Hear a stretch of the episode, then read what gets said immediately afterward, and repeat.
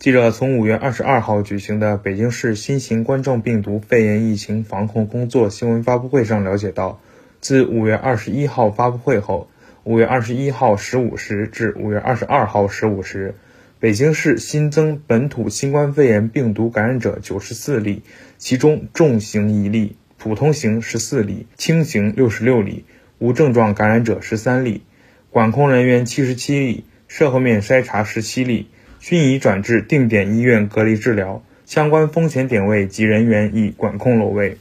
发布会上，北京市卫生健康委员会党委委员王小娥介绍了北京市重点区域核酸筛查情况。五月二十一号，本市开展的区域核酸筛查，共采样检测一千六百二十五万人，初筛十管混采阳性，其中东城区四管。